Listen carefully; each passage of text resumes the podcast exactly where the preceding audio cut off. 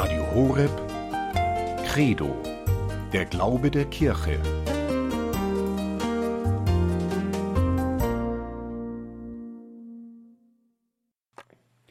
Guten Abend und herzlich willkommen zur Sendung Credo hier bei Radio Horeb. Ich bin Diakon Andreas Martin. Schön, dass wir jetzt miteinander verbunden sind. Liturgie fürs Leben, unsere Themenreihe heute wieder mit Pfarrer Dr. Ulrich Lindel. Liturgie fürs Leben, worum geht es heute? Es geht heute um Bräuche. Was es damit auf sich hat, dann gleich mehr. Herr Pfarrer Lindel, Sie sind Wallfahrtsseelsorger in Bieberbach in der Kirche St. Jakobus, dort Pfarrer, Leiter der Pfarreiengemeinschaft. Ich darf Sie ganz herzlich begrüßen. Herr Martin, heute Abend Ihnen und allen Hörerinnen und Hörern, die uns zugeschaltet sind auf Radio Horeb, ein ganz herzliches Grüß Gott. Bräuche gibt es ja vielfältige. Was ist ein Brauch, Herr Pfarrer Lindel, und warum und wozu braucht man sie überhaupt, vielleicht auch gerade im kirchlichen Kontext?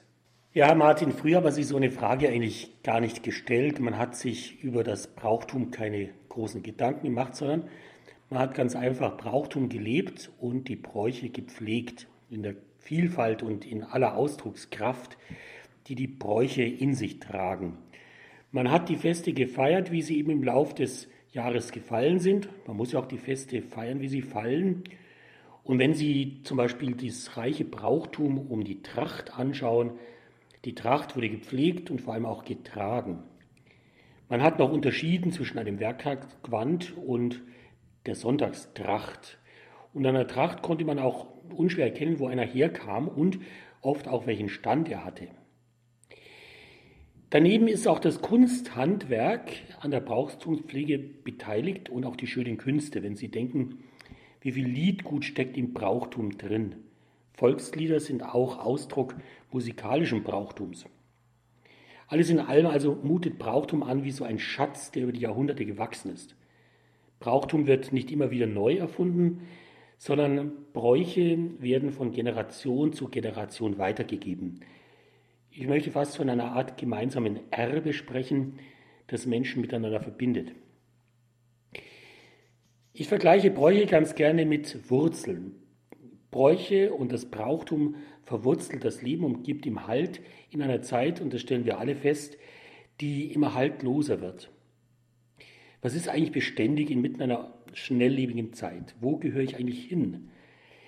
So gesehen verheimaten uns Bräuche geben ein Zugehörigkeitsgefühl und auch ein Selbstbewusstsein, das wir eben nicht nur aus uns selbst beziehen, sondern das haben wir, weil wir dazugehören.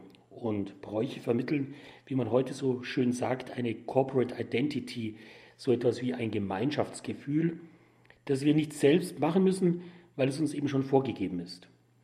Herr Pfarrer Lindel, Sie haben ja gesagt, Corporate Identity, eine, ein Gemeinschaftsgefühl wird erreicht durch Bräuche. Man muss sie nicht selber machen, sie werden auch weiter vererbt.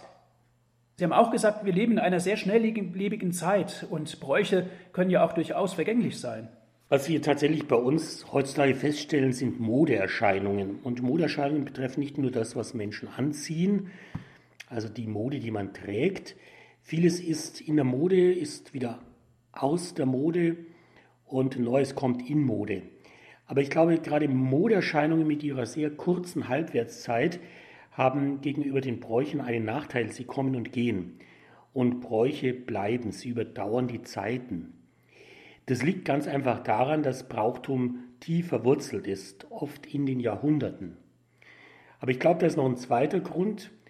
Während die Moden oft oberflächlich erscheinen und deswegen kommen und gehen können, ohne dass sich wirklich was ändert, geht es im Brauchtum eigentlich im Kern immer um Wesentliches. Bräuche reichen tiefer, oft mitten hinein in das Leben und in den Glauben der Menschen. Das macht sie am Ende so haltbar. Freilich hat sich langsam gewachsenes Brauchtum nicht gerade leicht, sich in einer kurzatmiger werdenden, geradezu hechelnden Welt zu behaupten. Das ist eine Herausforderung, aber ich glaube auch zugleich eine Chance, denn Bräuche und das Brauchtum sind ja kein Selbstzweck. Es geht immer darum, dass Brauchtum auch brauchbar ist, ob Menschen mit Bräuchen etwas anfangen können, weil sie ihnen noch etwas sagen und geben können. Bräuche, die man nicht mehr braucht, sind unbrauchbar. Man kann sie dann auch getrost vergessen. Bräuche aber, die wir leben, weil sie unser Leben tragen und ein Gefühl von Beständigkeit vermitteln, bleiben dann auch lebendig. Halten wir an dieser Stelle einfach nur fest, echtes Brauchtum schenkt Halt und ist deswegen auch so haltbar. Herr Pfarrer Lindel, echtes Brauchtum schenkt Halt und ist darum auch so haltbar. Ein ganz prägender Satz. Was ist denn eigentlich der Sinn eines Brauches? Ich denke, der Sinn ergibt sich ganz einfach schon mal dadurch, dass man Bräuche braucht. Wenn wir mal nachschauen, welche Bräuche prägen unser eigenes tägliches Leben, was tun wir selbstverständlich, weil wir daran gewöhnt sind, welche Bräuche finden sich in unserem Jahreslauf, welche Bräuche pflegen wir zu bestimmten Anlässen, etwa zum Geburtstag, an Weihnachten, zu Ostern. Zusammengenommen bilden die Bräuche das Brauchtum. Wir können sie deswegen anscheinend gut gebrauchen, sonst würden wir sie nicht so sorgsam pflegen. Und gerade wenn wir in die Bräuche reinschauen, die unseren Jahresablauf prägen, dann schauen wir drauf und pflegen diese Bräuche auch. Wir haben ein Auge drauf. Und manche Bräuche sind auch rein menschlich, praktisch und gut. Und wie selbstverständlich sie uns oft geworden sind, bemerken wir ja erst dann, wenn wir sie nicht mehr ausüben können dürfen. Wie zum Beispiel jetzt gerade einen kräftigen Händedruck zur Begrüßung. Und Brauchtum, das wollen wir auch nicht vergessen, ist regional verschieden, weil kulturell bedingt. In Japan zum Beispiel ist es Brauch als Zeichen der Trauer, weiße Kleidung zu tragen. Oder wenn Sie schon mal in Fernost gewesen sind, da wird möglichst laut geschmatzt beim Essen, um hörbar zu machen, wie gut es da einem schmeckt. Also viele Bräuche haben einen menschlichen Ausgangspunkt, Sie ordnen das zwischenmenschliche Miteinander und machen so vieles verständlich, ohne ein Wort überhaupt dazu sagen zu müssen. Ganz selbstverständlich hört man ja, bei uns ist so üblich, es ist halt so der Brauch. Neuankömmlinge müssen sich damit oft erst vertraut machen. Wenn einer zugezogen ist, wird er sich erst mal vertraut machen mit den Bräuchen, die da vor Ort gepflegt werden. Und je mehr man sich damit vertraut macht, desto mehr gehört man auch dazu. Oft genug geben sich da Neuankömmlinge viel Mühe. Neue Bräuche sind ja aufs Erste nicht gleich selbstverständlich. Man muss sich erst einmal dafür interessieren, aber Bräuche sind auch interessant. Wir erleben das ja, wenn wir mal im Ausland im Urlaub sind. Man sagt ja so schön, andere Länder, andere Sitten.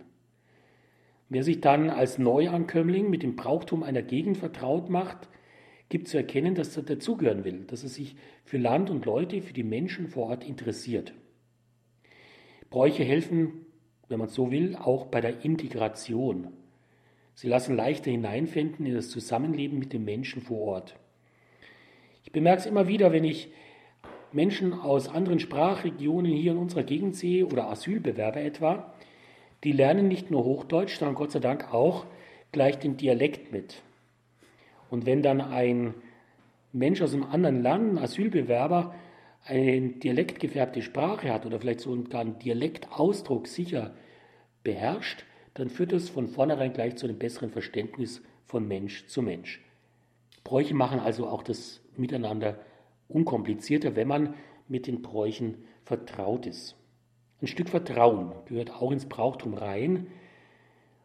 Also Bräuche verbinden uns Menschen, aber nicht nur uns Menschen untereinander, eigentlich verbinden Bräuche auch mit der Schöpfung, in der wir als Menschen, als Geschöpf leben, auch im wiederkehrenden Jahreskreis.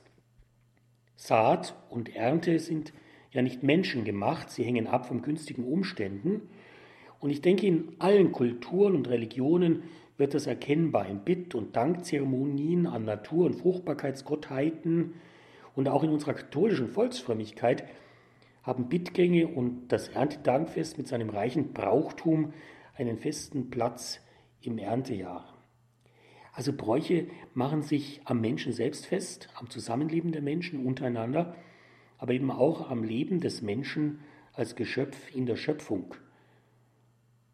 Dabei haben Menschen früherer Zeiten auch mit der Gegenwart böser Mächte gerechnet und an das Wirken böser Mächte geglaubt, also die Dunkelheit der Nacht des Winters standen dafür. Deswegen nimmt es gar nicht Wunder, dass auch Bräuche sich herausgebildet haben, die zu einer magisch ritualisierten Abwehr und Vertreibung böser Mächte dienten. Man sagt, der Winter wird ausgetrieben, nicht zuletzt, mit Hilfe eines eindrucksvoll schaurigen Schauspiels, etwa wie wir es in der alemannischen Fasnacht kennen. Jetzt haben Sie viel von Bräuchen der Vergangenheit gesprochen, Herr Pfarrer Lindel. Haben denn Bräuche auch Zukunft? Was möchten Sie uns zum Ausdruck bringen? Ja, ich denke, es ist schon mal sehr wichtig, dass wir festhalten, dass Bräuche tatsächlich oft eine ganz lange Geschichte haben. Sie brauchen sich jetzt nicht mehr rechtfertigen. Allein schon die Tatsache, dass Bräuche über Jahrhunderte gepflegt werden, haben erwiesen, dass sie sinnvoll sind. Sie tun dem Leben gut, sie erhalten es, schenken Zuversicht, Trost, Lebensfreude. Brauchtum macht das Leben auch bunt und abwechslungsreich. Bräuche sind ein Ausdruck des Lebens mit Herz. Nicht der Verstand ist damit zuerst gefragt. Man muss Bräuche nicht wissenschaftlich zerreden und zerlegen. Es geht vielmehr um einen größeren Rahmen und um einen tieferen Sinn. Natürlich haben Bräuche und das Brauchtum insgesamt eine lange Geschichte, aber die Frage stellt sich, haben sie damit auch schon Zukunft? Eines dürfte klar sein, Bräuche können nur am Leben erhalten werden, solange sie verstanden und als sinnvoll erachtet werden, kurzum, solange sie brauchbar sind. Wird der innere Sinn der Bräuche nicht mehr verstanden, werden sie letztlich unbrauchbar, allenfalls noch als bloße Tradition beibehalten. Viel drumherum und keiner weiß mehr, was dahinter steckt. Ein Rahmen ohne Inhalt. Das kann übrigens auch dem religiösen Brauchtum widerfahren. Zu Ostern etwa, das liegt ja nicht allzu lang zurück, mit dem Osterhasen, dem Lamm, dem Hahn und den Küken, den Osterspeisen, die gesegnet werden, dem Osterwasser, das ausgesprengt wird. Vieles wird nach wie vor gepflegt, aber wie viel wird davon noch verstanden? Und ich glaube, ob Bräuche und das Brauchtum insgesamt auch in kirchlicher Hinsicht eine Zukunft hat, hängt davon ab, dass die Menschen noch den Inhalt dessen verstehen, wofür die Bräuche einen Rahmen bilden. Sehr interessant, Herr Pfarrer Lindel. Volksfrömmigkeit, dieses Schlagwort haben Sie genannt, es, wird ja oftmals auch belächelt oder ähm, nicht ganz verstanden. Was ist denn ganz konkret unter Volksfrömmigkeit zu verstehen? Eigentlich drückt der Begriff an sich schon ganz gut aus. Volksfrömmigkeit ist der Ausdruck einer Religiosität, die in einem Volk verwurzelt ist. Eine Religiosität, die vom Volk praktiziert wird und so auch weitergegeben wird von Generation zu Generation und das oft über Jahrhunderte. Volksfrömmigkeit findet sich in allen großen Religionen. Sie gilt es zu unterscheiden, sowohl von der theologischen Wissenschaft als auch von dem offiziellen Kult einer Glaubensgemeinschaft, der Liturgie. Und woher kommt die Volksfrömmigkeit, Herr Pfarrer Lindel? Ich denke, die Volksfrömmigkeit kommt aus den menschlichen Grunderfahrungen des Lebens, die wir ja alle machen und die dann religiös gedeutet werden. Volksfrömmigkeit ist auch ein Ausdruck der Furcht und Ehrfurcht vor dem Unerklärlichen, dem Göttlichen. Und Volksfrömmigkeit hilft dabei, Glaubenswahrheiten leichter zu verstehen. Brauchtum, das wir pflegen, in der Volksfrömmigkeit hilft uns, die Inhalte des Glaubens anschaulich zu machen und dadurch leichter zu verstehen. Und ich denke, sie bringt auch die Möglichkeit, dass wir religiös praktizieren, auch außerhalb der Liturgie. Wir können Volksfrömmigkeit auch außerhalb der Kirche zu Hause praktizieren. Und ich glaube, diese Sehnsucht auch außerhalb der Liturgie religiös etwas zu tun und zu wirken und anschaulich zu machen, das hat auch viel mit Volksfrömmigkeit zu tun. Und wie gesagt, sie macht vieles sinnlich, anschaulich und ist damit etwas, was Menschen ganz einfach ins Auge fällt, wo sie einen guten Zugang finden und es darum auch pflegen. Alles zusammengenommen ist Volksfrömmigkeit Ausdruck eines Glaubens, der sich in der Kultur eines Volkes eingelebt hat oder wie man sagt, inkulturiert hat. Credo hier bei Radio Horeb. Heute geht es um die Volksfrömmigkeit in der Sendereihe Liturgie fürs Leben mit Herrn Pfarrer Dr. Ulrich Lindel. Was bringt uns eigentlich die Volksfrömmigkeit auch in der Kirche und in der Liturgie? Gibt es da sowas? Ich glaube, da sind wir schon sehr bevorzugt und privilegiert hier in Bayern, in Schwaben, süddeutschen Bereich. Es gibt sehr viel christliches Brauchtum, das sich gerade auch in der Liturgie sichtbar macht. Volksfrömmigkeit bereichert Liturgie. Denken wir nur mal an den prächtigen Rahmen eines Fronleichnamsfestes mit seiner anschließenden Prozession durch die Straßen der Pfarrei. Ein echter Prangertag, wie man das so schön in Bayern sagt. Und Volksfrömmigkeit veranschaulicht die Feste auch, aus denen sie erwachsen sind. Ein ganz gutes Beispiel ist für mich die Segnung der Kräuterbuschen am Hochfest der leiblichen Aufnahme Mariens in den Himmel. Seit dem 7. Jahrhundert wird das Fest ja schon in Rom gefeiert. Eine Kräuterweihe war früher übrigens in mehreren Festen des Kirchenjahrs üblich. Und an diesem Marienfest ist es zum ersten Mal schon im 10. Jahrhundert belegt, und zwar im deutschen Raum. Es weist hin auf Maria, die ja immer wieder mit Blumen, der Rose, der Lilie verglichen wurde. Und die Frucht ihres Leibes, Jesus, ist ja uns zum Heil geworden, unser Heiland. Der Strauß, der da also gesegnet wird an diesem Hochfest, enthält damit schöne Blumen und heilsame Kräuter. Übrigens sind es zumeist drei mal drei, also neun verschiedene Blumen und Kräuter an der Zahl. Und es erinnert uns eben an diesen Tag daran, dass wir mit Leib und Seele als Geschöpf an und in der Schöpfung uns freuen dürfen. Übrigens hat man aus den Kräutern früher oft Tee bereitet und dem Vieh, dem Barren, ein Teil des Kräuterbuschens getan oder ein Teil des Getreides, der sich ja auch in diesen Kräuterbuschen findet, in das neue Saatgut gemischt. Heute ist der Kräuterbuschen zumeist eine Augenfreude, ein leibfreundlicher Brauch an einem leibfreundlichen Fest. Ja, und dann äh, verhilft die Volksfrömmigkeit auch, einem Fest nachzuwirken. Wir haben ja viele Feste, die wir an einem Tag feiern, am Fest oder Hochfest. Aber darüber hinaus können Bräuche der Volksfrömmigkeit an dieses Fest ein ganzes Jahr lang erinnern. Nehmen wir nur mal den Palmbuschen, der zu Beginn der Palmsonntagsliturgie gesegnet wird. Früher hat man den mit der Bitte um ein gutes Erntejahr auf den Acker gebracht oder als Zeichen der Hoffnung auf das Grab gesteckt. Und noch häufiger und wohl bei den meisten Hörerinnen und Hörern findet sich ein Palmbuschen am Kreuz im Herrgottswinkel. Das heißt, dieser Palmbuschen, der das ganze Jahr dort bleibt, erinnert an diesen Tag, dieses liturgische Gedenken des Einzugs Jesu in den Tempel von Jerusalem das ganze Jahr über. Und wir werden daran erinnert, dass wir auch über das Jahr hinweg Jesus zujubeln sollen, dass wir ihm unsere Verehrung bringen sollen und ihm diese Ehre entgegenbringen, die da am Palmsonntag in Jerusalem spürbar wurde. Herr Pfarrer Lindel, wie wirkt denn diese Volksfrömmigkeit auch breit in die Gesellschaft hinein?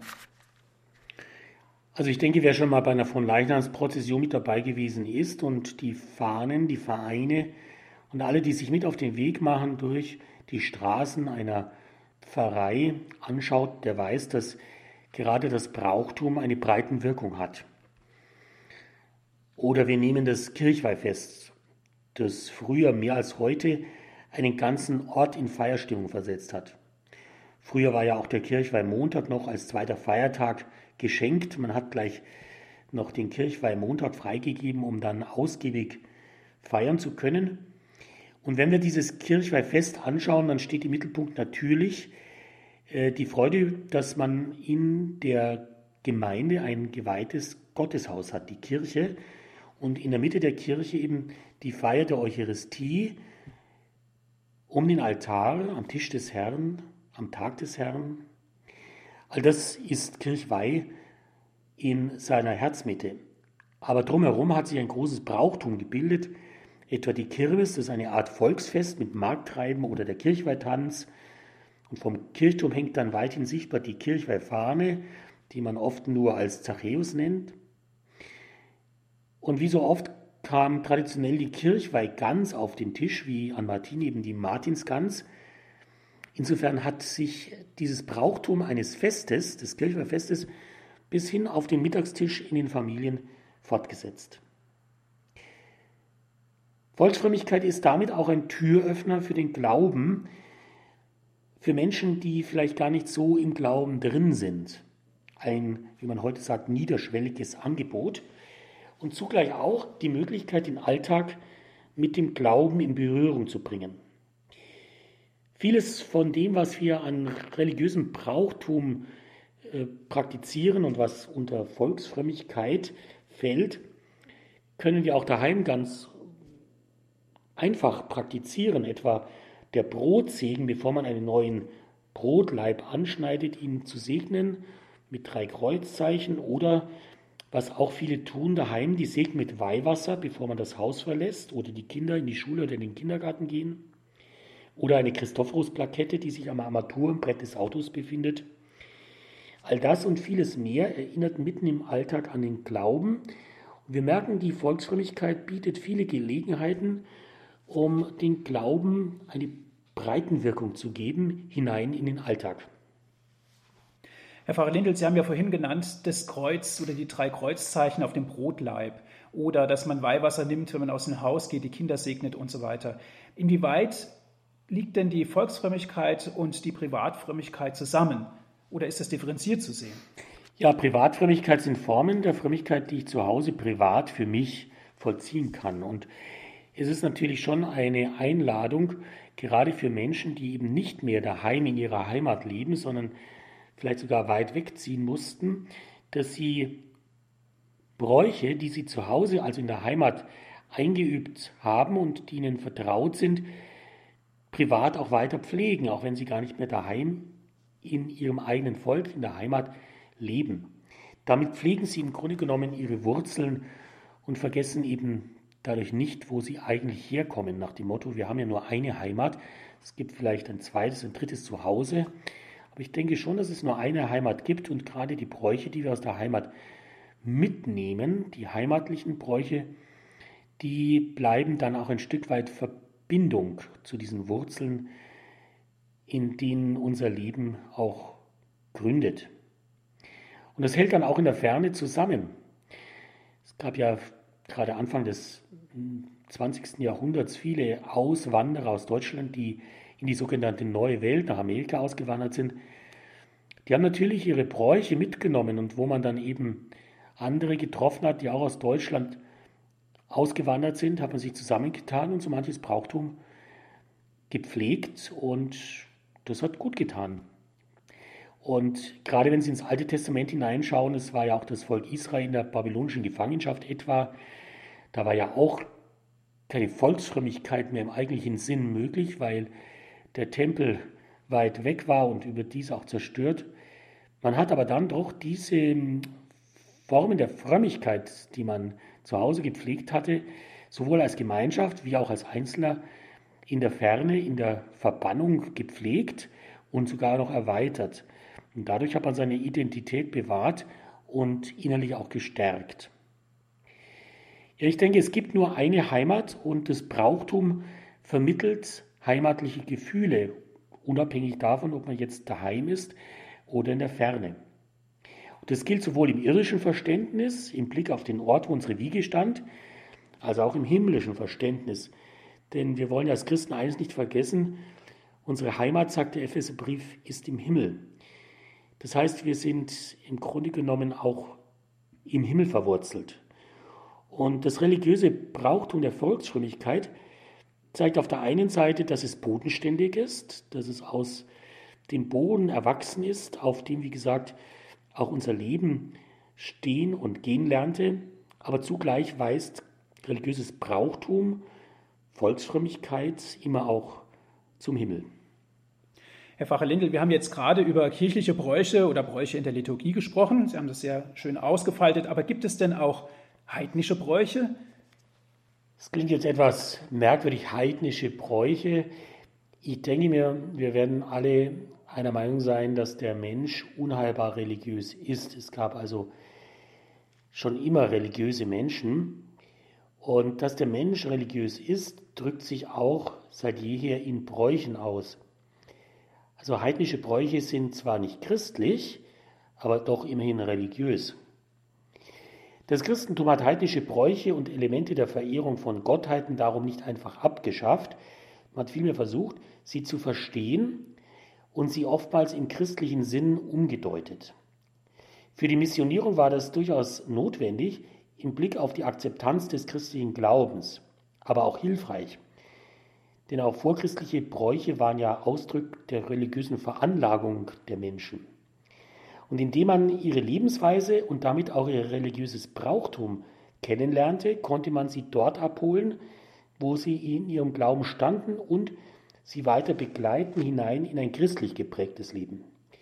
Vor dem Hintergrund des Althergebrachten konnte der Blick so auf ein besseres Verständnis der neuen Lehre besser gelingen. Ein praktisches Beispiel, der Weihnachtstermin um die Wintersonnenwende wurde sinnvoll gelegt.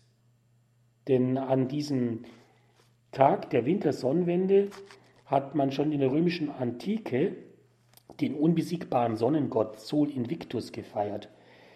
Die Sonne, die eben nicht untergeht, ist christlich verstanden Jesus Christus, das Licht der Welt. Insofern hat man da einen heidnischen Brauch, der sogar einer heidnischen Gottheit gewidmet mal aufgegriffen, hat ihn umgedeutet und so fruchtbar gemacht in der Verehrung der Menschwerdung Gottes in Jesus Christus, dem Licht der Welt. Das, denke ich, ist sehr sinnvoll. Und es hat vor allem auch den Menschen die Möglichkeit gegeben, ihre Bräuche weiter zu pflegen, freilich in einem größeren, eben christlichen Kontext. Das ist sehr interessant, Herr Pfarrer Lindl.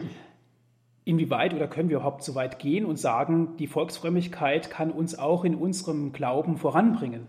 Also die katholische Kirche hat Volksfrömmigkeit immer geschätzt und darum auch geschützt. Aber gerade darum war die Kirche ebenso darauf bedacht, dass man Auswüchse unterbindet. Insbesondere dann, wenn Bräuche nicht mehr als Ausdrucksform von Glaubensinhalten gesehen wurden, sondern sich verselbstständigt haben. Damit war ja die Gefahr verbunden, dass es nur noch um die äußeren Bräuche ging, nicht mehr aber um den eigentlichen Glaubensinhalt. Bräuche bilden oft genug den passenden Rahmen und sie helfen, wie wir gesehen haben, auch leichter zu verstehen aber sie dürfen nie den Inhalt ersetzen. Wenn Bräuche gepflegt werden, ohne dass man weiß, warum, werden sie irgendwann hohl und können dann auch missbraucht werden. Immer wieder mussten Bräuche der Volksfrömmigkeit verteidigt werden gegen ein magisches Verständnis und auch gegen den Aberglauben. Dessen ungeachtet aber wohnt christlicher Volksfrömmigkeit eine tiefe Kraft inne. Papst Franziskus ist in seiner Enzyklika Evangelium Gaudi ausführlich darauf eingegangen. Und ich möchte, gerade weil ich die Enzyklika da habe, auch einige kurze Auszüge daraus vorlesen. Die Kultur ist etwas Dynamisches, das von einem Volk ständig neu erschaffen wird. Der Mensch ist zugleich Kind und Vater der Kultur, in der er eingebunden ist. Und weiter sagt Franziskus, wenn in einem Volk das Evangelium inkulturiert worden ist, gibt es in seinem Prozess der Übermittlung der Kultur auch den Glauben auf immer neue Weise weiter. In der Volksfrömmigkeit kann man die Weise erfassen, in der der empfangene Glaube in einer Kultur Gestalt angenommen hat und ständig weitergegeben wird. Da die Volksfrömmigkeit Frucht des inkulturierten Evangeliums ist, ist in ihr eine aktiv evangelisierende Kraft eingeschlossen, die wir nicht unterschätzen dürfen. Soweit Papst Franziskus in seiner Enzyklika Evangelium Gaudi. Herr Pfarrer Lindel, so wie ich es verstanden habe, ist der Kern des Brauches ja immer gleich. Der Brauch existiert, aber hat er sich denn auch im Laufe der Zeit weiterentwickelt, fortentwickelt? Ja, die Zeit vergeht, mit ihr verändern sich die Menschen, ob die Bräuche bleiben und vor allem wie sie bleiben, wie sie sich erhalten im Laufe der Zeit, ist ja von vornherein nicht ausgemacht. Ich würde mal sagen, Bräuche sind immer auch dem Lauf der Zeit und nicht selten auch dem Zeitgeist ausgesetzt. Wenn wir in die Barockzeit schauen, hat sich die Volksfrömmigkeit ganz besonders opulent entfaltet. Da war ein unglaublicher Aufschwung an Bräuchen und an Rahmen für Feste, geschaffen, wie gesagt, wie es nur im Barock möglich sein konnte. In der Aufklärung dann, besonders im Josephinismus, wurde die Volksfrömmigkeit dagegen mit allen staatlichen Mitteln bekämpft.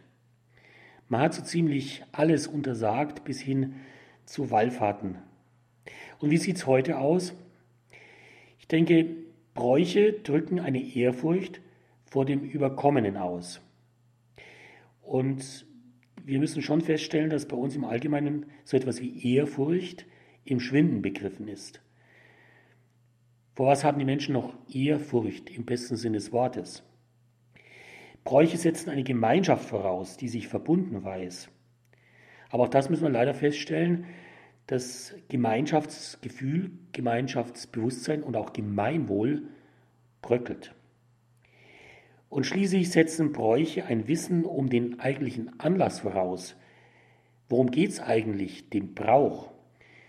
Und gerade dieses Wissen um den Anlass wird immer weniger und der Anlass nicht mehr vollends verstanden oft. So verlieren dann Bräuche auch ihre Prägekraft oder sie werden stillschweigend umgeprägt. Aus Allerheiligen wird dann ganz selbstverständlich Halloween und aus einer St. Martinsfeier wird ein Lichterfest. Herr Pfarrer Lindel, Sie haben vorhin gesagt, Bräuche, die muss man nicht unbedingt erklären, vielleicht kann man sie auch nicht unbedingt erklären, vielmehr geht es darum, dass man sie erfährt, was es damit auf sich hat. Also die Symbolik der Bräuche steht an oberster Stelle, um es mal so auszudrücken. Was sind denn so symbolträchtige Bräuche? Ja, Symbole sind ein wichtiges Stilmittel des Brauchtums. Symbole sind Zeichen, die mehr sagen als viele Worte. Symbole tragen eine Botschaft in sich. Nehmen wir ein rotes Herz, das ist ein Symbol für die Liebe, die sich auch in einer roten Rose widerspiegelt. Auch eine rote Rose sagt mehr als ein großer Blumenstrauß etwas über die Liebe eines Menschen zu einem anderen aus. Auch das Licht einer Kerze ist mehr als bloß Licht. Es weist über sich hinaus und kann entzündet werden als Ausdruck von Freude, von Trost, von Hoffnung. Es gibt auch das Licht des Friedens. Und wir sehen gerade jetzt in den kommenden Sonntagen der Osterzeit, dass Jesus selbst sich Symbolen bedient hat, ja selbst sogar Symbole auf sich angewendet hat. Das Johannesevangelium hat uns eine wunderschöne Bildsprache überliefert, die Jesus auf sich selber anwendet. Es sind Bilder wie das Licht, der Weg, die Tür, das Brot, der Weinstock, der Hirte, die tief blicken lassen. Ich möchte fast sagen, es sind Seelenbilder der Menschheit. Und diese Seelenbilder der Menschheit sind auch Seelenbilder, die wir in uns tragen und die Jesus auf sich auch anwendet. Sie lassen damit auch tief hineinblicken in das Wesen Jesu Christi. Und diese johannäischen Bilder lassen uns auch erkennen, wer Jesus ist und wie Jesus zu uns steht. Und das Schöne ist, dass sich diese symbolträchtigen Bilder auch im Brauchtum wiederfinden. Wenn Jesus zum Beispiel sagt, ich bin das Licht der Welt, dann können wir daran denken, wenn wir die Osterkerze in die Kirche tragen. Dieses Lebenslicht, das an Weihnachten brennt, im Licht von Bethlehem wird dann zum Überlebenslicht der Osterkerze. Jesus ist das Licht der Welt. Da gibt es keine Dunkelheit mehr. Oder wenn Jesus sagt, ich bin der Weg, dann verstehen wir damit, dass er uns nicht nur den Weg weist, sondern dass er den Weg mit uns geht, ja, dass er selbst der Weg ist. Im Brauchtum können wir das gut fruchtbar machen, bei Wallfahrten und Pilgerwegen, mit dem Glauben sich auf den Weg machen und Jesus mitnehmen, der selbst der Weg ist. Oder dieses schöne Bild, ich bin die Tür. Türen ermöglichen einen Zugang. Türen führen sowohl ins Weite als auch in die Geborgenheit eines Raums drinnen. Beim Dreikönigssegen etwa schreiben wir ja auch über die Tür ein Zeichen, ein Wort des Segens. Oder ich bin das Brot. Vom Brotsegen haben wir schon gesprochen. Das ist ja auch was Schönes, dass man das Brot nicht einfach nur anschneidet und isst, sondern dass man es als ein Grundnahrungsmittel zu Hause segnet und vielleicht auch daran denkt, dass der Mensch nicht vom Brot allein lebt, sondern dass es eben auch das eucharistische Brot gibt, das wir in der heiligen Messe empfangen dürfen. Oder ich bin der Weinstock, diese Frucht, die da kommt, wenn der Mensch in Jesus bleibt und Jesus in ihm. Das Brauchtum der Johannesminne, wie übrigens andere Minnen ja auch, getrunken wurden, das bezeichnet also einen Wein, der im Anschluss an den Gottesdienst konsumiert wird, also getrunken wird. Und daran erinnert, dass Jesus tatsächlich dieser Weinstock sein will, der uns nicht nur Lebensfreude schenkt, sondern auch unserem Leben Fruchtbarkeit ermöglicht. Oder der gute Hirte, das ist ja auch ein Seelenbild, das wir immer wieder spüren dürfen, steht für Geborgenheit, für Fürsorge. Ein Bild gerade auch für unsere Kommunionkinder, die jetzt in diesen Wochen zum Tisch des Herrn kommen und sich diesem Jesus auch anvertrauen. Symbole, das gehört auch dazu, sind deutungsoffen. Wenn ein Symbol uns anspricht, dann können wir dieses Symbol deuten. Auch Gott ist ja nicht einfach definiert, sondern Gott will von uns entdeckt werden, wie eben auch die Bedeutung eines Symbols uns zum Nachdenken anregen. Aber es bleibt dabei, Symbole müssen verstanden werden, um gedeutet zu werden. Symbole, die nicht mehr auf ihren inneren tiefen Inhalt verweisen, machen keinen Sinn mehr. Insofern ist es schon wichtig, dass wir die Symbole, die auch Jesus auf sich anwendet, immer wieder auch erklären. Dass es da eben beim Licht, das Jesus auf sich bezieht, nicht um das Licht geht, das wir mit einem ganz einfachen Knopfdruck auf den Schalter an- und ausknipsen, handelt, sondern dass es ein Licht ist, das uns einleuchtet. Und wenn es uns einleuchtet, wir dann auch ausstrahlen. Herr Pfarrer Lindel, die Zeit vergeht, mit ihr auch der Mensch, haben Sie ja gesagt. Die Bräuche bleiben. Tun die Bräuche der Zeit gut? Also, dass die Zeit vergeht, das liegt auf der Hand. Wenn wir uns nur nach der Uhr richten würden, nur nach dem Kalender und jeder Tag wäre gleich, dann würde die Zeit mehr oder weniger unbemerkt vergehen und mit ihr der Mensch auch. Aber ich glaube, darin liegt ja auch eine wesentliche Chance, wenn wir verbunden mit Bräuchen leben. Die Bräuche prägen auch die Zeit, sie gliedern auch die Zeit. Wir haben ja schon von den Jahreszeiten gesprochen und der Fruchtbarkeit, die im Laufe eines Erntejahres etwa spürbar wird und von einem reichen Brauchtum begleitet wird, etwa Flurumgängen, Segnungen, Danksagungen, allein schon das Erntedankfest. Wir kennen das reiche Brauchtum auch in Form von Kalenderregeln. Die waren damals ja auch eine wichtige Wettervorhersage, die nicht selten auch heute noch zu beachten ist. Und oft machen sich solche Kalenderregeln auch an heiligen Gedenktagen fest. Überhaupt sind auch die heiligen Feste oft Anlass zu bis heute gängigen Bräuchen. Vielleicht denken wir zunächst an den Nikolausabend, der ja in vielen Familien heute noch gehegt und gepflegt wird. Oder wir denken an St. Martin, von dem war ja schon die Rede, der uns seit Kindertagen vertraut ist und vertraut bleibt ein Leben lang. Selbst wenn man den religiösen Inhalt nicht mehr richtig versteht, Bräuche pflegt man allenthalben bis hin zur Martinsgans, auch wenn es vielleicht in manchen Familien an St. Martin ein kleineres Geflügel ist, weil die Familien nicht mehr so groß sind. Übrigens war die Martinsgans ja ursprünglich eine ausgiebige Mahlzeit vor dem adventlichen Fasten. Oder die Barbarzweige, die aus einer frommen Legende der Märtyrerinnen stammen, werden ja von vielen bis heute am 4. Dezember geschnitten, damit sie dann an Weihnachten blühen. An der Stelle wäre vielleicht auch zu bedenken, was mir auch wichtig ist, dass wir Menschen ein Langzeitgedächtnis für das Gute haben. Auch daran erinnern Bräuche an Heiligenfesten. Vergessen wir nicht, dass der heilige Martin von Tours ja vor über 1600 Jahren gelebt hat. Und über all diese vielen Jahrhunderte hinweg hat man ihn nicht vergessen, vor allem aufgrund einer eigentlich kleinen, aber sehr ansprechenden Tat der Nächstenliebe, also eben seinen Mantel als Offizier teilt mit einem Bettler vor den Toren von Amiens. Und das ist meines Erachtens schon auch ein Hinweis für das Gedächtnis des Menschen, dieses Langzeitgedächtnis für das Gute, dass man diese kleine Szene der Nächstenliebe über all die Jahrhunderte so ganz lebendig bewahrt hat. Herr Pfarrer Lindl, wenn wir mal auf die geprägten Zeiten schauen, wir wissen das alle aus den Familien ja auch, gerade im Advent oder an Ostern gibt es ja ganz besondere Bräuche. Wir denken an den Adventkranz oder das Osterlamm, was gebacken worden ist und so weiter.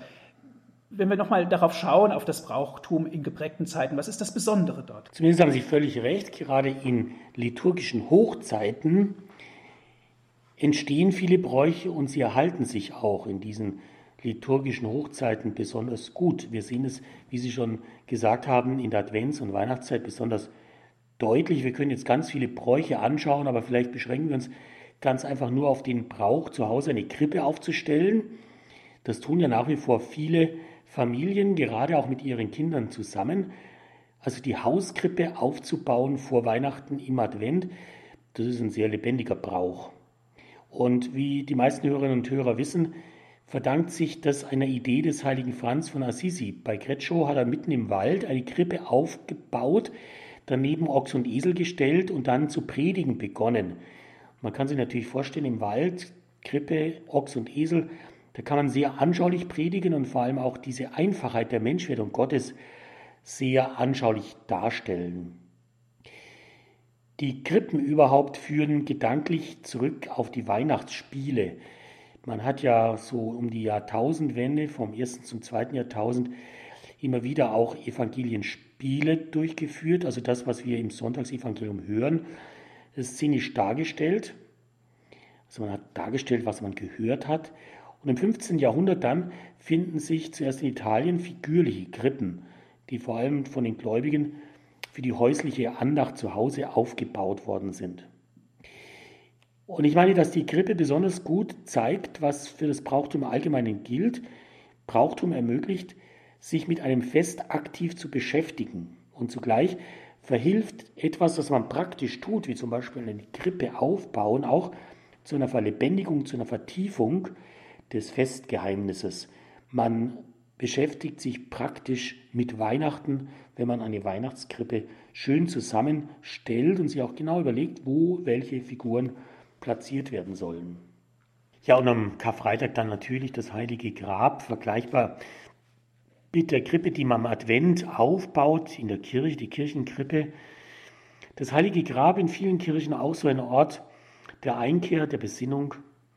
In Affaltern, einer Pfarrei, die auch zur Pfarreiengemeinschaft Bieberbach gehört, haben wir vor einigen Jahren in der Kirche das heilige Grab wieder aufgebaut. Die ganze Kirche ist dann ein heiliges Grab und die Menschen kommen dorthin, um diese Tage, um das Sterben Jesu und vor allem auch diese Grablegung, die Grabwache zu pflegen. Aus dem Heiligen Grab feiern wir dann die Osternacht. Sehr eindrücklich. Das Heilige Grab auch ein sehr schöner und wichtiger Brauch. Und dann natürlich Ostern. Dieses Highlight des Glaubens, wenn ich es mal so ausdrücken darf, mit allem, was dazugehört, dem Osterfeuer, da verbrennen wir in Bieberbach die Grabkreuze, die Menschen nach der Zeit der Trauer bringen, damit sie aufgehen im Osterfeuer der Osternacht, die Osterkerze, das Osterlamm. Herr Martin, Sie haben ja schon gesagt, das Osterlamm, das gebacken wird, ist natürlich ein Ausdruck für das eigentliche Lamm, von dem Johannes im ersten Kapitel seines Evangeliums sagt, seht das Lamm Gottes, dieses Wort Johannes des Täufers im Blick auf Jesus. Und Jesus ist ja dann dieses Lamm Gottes, das am Altar des Kreuzes geopfert wird, um unsere Sünden abzuwaschen mit dem Blut, das er vergießt. Dieses Lamm, das ist Jesus am Kreuz, findet sich ursprünglich dann auch bei der Speisenweihe wieder, denn die Speisenweihe, die auch schon einen großen geschichtlichen Hintergrund hat, hat zunächst einmal das Lammfleisch betroffen, hat Lammfleisch gesegnet und es kamen dann Speisen dazu, die in der Fastenzeit verboten waren, also Milch, Butter, Käse, Eier und wie gesagt Fleisch. Und in der Lebensbeschreibung des heiligen Ulrich, der Vita Udal Rizi, so um das Jahrtausend, wird auch schon der Schinken erwähnt. Es gibt noch Salz, Meerrettich und was auch noch klassischerweise dazu gehört in ein Speisenkörbchen, das an Ostern gesegnet wird, ein rot gefärbtes Osterei. Der Osterhase, der hat dann das Lamm immer weiter auch verdrängt, seit dem 18. Jahrhundert zunehmend. Warum ist eigentlich gar nicht so klar. Eierlegende Osterhasen gibt es ja nicht. Vielleicht hat es was mit dem Angsthasen zu tun vor dem Tod dass wir eigentlich gar keinen Grund haben oder die Hinterläufe, dass der Hase besser bergan zu Christus laufen kann. Der Hase ist auch das erste Säugetier, das schon im März Junge bekommt, neues Leben, nach dieser Zeit, die scheinbar tot gewesen ist. Der Hase ist auch so ein Zeichen dafür, dass im Grunde genommen die Menschen versucht haben, sich das Große des Glaubens, das ja eigentlich unfassbar ist, ein Stück weit mit Bräuchen anschaulich zu machen und so besser erklären zu können. Mehr oder weniger gut gelungen. Aber was sicher gut gelungen ist, ist der sogenannte Risus Partialis, das Osterlachen, ein besonders vielsagender österlicher Brauch. Einmal im Jahr erzähle ich am Ende des Gottesdienstes einen Witz und das tue ich nach den Ostergottesdiensten. Am Ende der Ostermesse darf auch wirklich gelacht werden. Tod und Teufel ausgelacht. Denn normalerweise macht dem Menschen ja Tod und Teufel Angst. Der Tod macht uns mundtot und er jagt unseren Gliedern eine gewisse Leichenstarre ein und das schon mitten im Leben. Aber wenn wir wirklich Ostern gefeiert haben und diese erlösende Kraft des Osterhallelujas auf uns wirken haben lassen, dann kann man wirklich sich auch innerlich lockern und man kann ohne weiteres auch in der Kirche mal Tod und Teufel auslachen und dazu dient ein Osterwitz und hoffentlich dann auch das darauf folgende Osterlachen der Gläubigen, dieser Risus Paschalis. Vielleicht ist das auch so ein ganz guter Schlusspunkt für die heutige Sendung, denn die Bräuche, so viele es sind, sie sind alle deswegen so wichtig, weil sie uns helfen, unser Leben und unseren Glauben besser auszudrücken und auch besser zu verstehen. Und die Vielzahl der Bräuche, die Vielfalt auch dessen, was wir pflegen, sollte uns wirklich kostbar sein. Das Brauchtum, die Bräuche sind ein Schatz der Tradition und es liegt an uns, dass wir die Traditionen eben nicht nur als einen äußeren Rahmen sehen, sondern dass wir sie nutzen, um den Inhalt dieser Bräuche neu und immer wieder neu zu entdecken, zu hegen und zu pflegen und dadurch euch weiterzugeben an die kommenden Generationen. Herr Pfarrer Lindel, nochmals herzlichen Dank für diese schöne Sendereihe Liturgie fürs Leben. Hier bei Radio Horeb. Heute ging es ja ganz besonders um das Brauchtum. Darf ich Sie zum Abschluss noch um den Segen bitten? Ja, wir haben darüber nachgedacht, dass man Brauchtum braucht und wenn man Brauchtum nicht mehr braucht, braucht es kein Brauchtum. Was wir Menschen immer brauchen, wir brauchen Gott. Und deswegen wollen wir jetzt auch Gott bitten, weil wir ihn brauchen, um sein Dasein, um sein Mitsein und vor allem um den Segen, seinen österlichen Segen und all seine österliche Kraft, die uns in der Auferstehung seines Sohnes ein für allemal geschenkt hat. Der Herr sei mit euch und mit deinem Geiste. Es segne und beschütze euch es schenke euch die Kraft von Ostern, die euer Leben trägt und prägt und nicht verlässt. Der allmächtige und gute Gott, der Vater, der Sohn und der Heilige Geist. Amen. Dankeschön fürs Zuhören. Es verabschiedet sich Ihr Diakon Andreas Martin.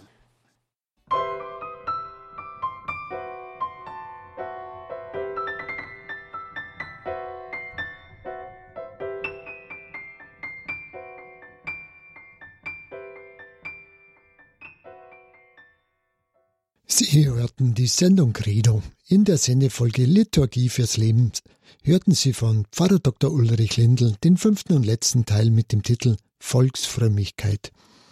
Die Sendung ist natürlich auf CD erhältlich oder kann als Podcast nachgehört werden auf horeb.org bzw. in der Radio Horeb App.